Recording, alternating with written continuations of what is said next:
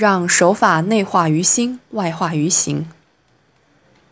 党的十八届四中全会开启了依法治国新征程、法治建设新境界，清晰描绘出了国家未来的法治方向和全社会的法治准则。同时，法治也必将渗透到社会生活的方方面面。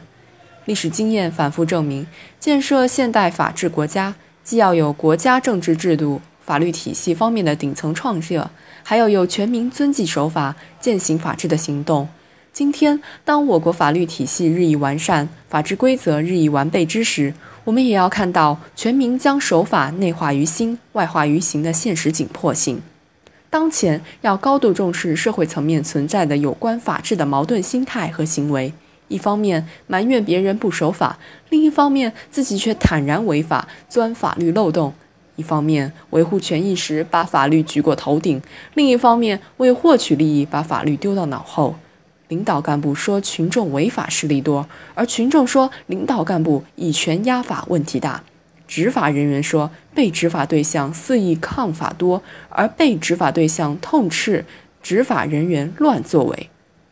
法治建设离不开一个国家的文化传统，也离不开一个国家的发展阶段，更离不开社会民众的法治素养。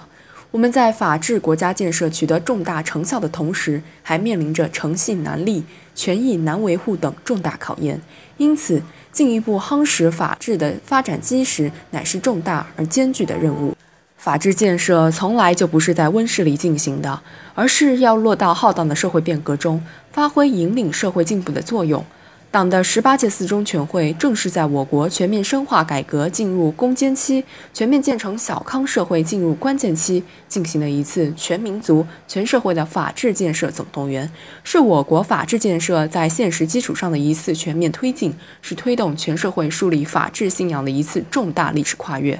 让法治成为全体中国人的最大公约数，努力推动形成。办事依法、遇事找法、解决问题用法、化解矛盾靠法的良好法治环境，是法治建设的重要内容。事实上，全面法治必须是全民法治，每个公民的法治信仰和法治行动必须要落到日常行动中，在办事依法中培育法治思维。有没有法治思维，并不是看一个人背了多少法条，而是看做决策、办事情、护权益时的行为。公权与私权在实际运行中往往有很多交集点，因此，无论是行使公权的公职人员，还是行使私权的每一个公民，首先要清楚公与私的界限。公权在行使中侵犯私权，就没有做到办事依法；而主张私权时侵害公权的法定权威、法定规则，同样也不是办事依法。一个社会规则意识强，违法违规现象就会大大减少；反之，违法违规现象就会增多。当前法治建设的一个重要任务，就是引导每一位公民养成依法办事的习惯。做任何事之前，都要想一想有没有法律依据，要承担什么法律后果。久而久之，法治思维就会长到心坎上。在遇事找法中树立法治信仰，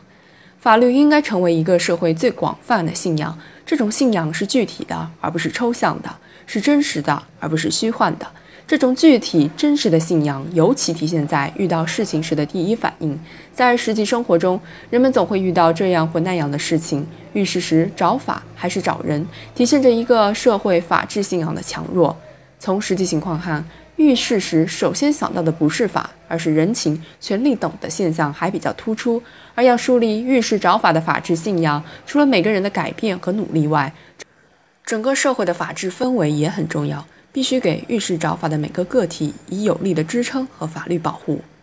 在解决问题用法中提高对法治实践的认识。从立法到用法，不是一个自然而然的简单过程，这里面既有习惯养成的问题，还有对。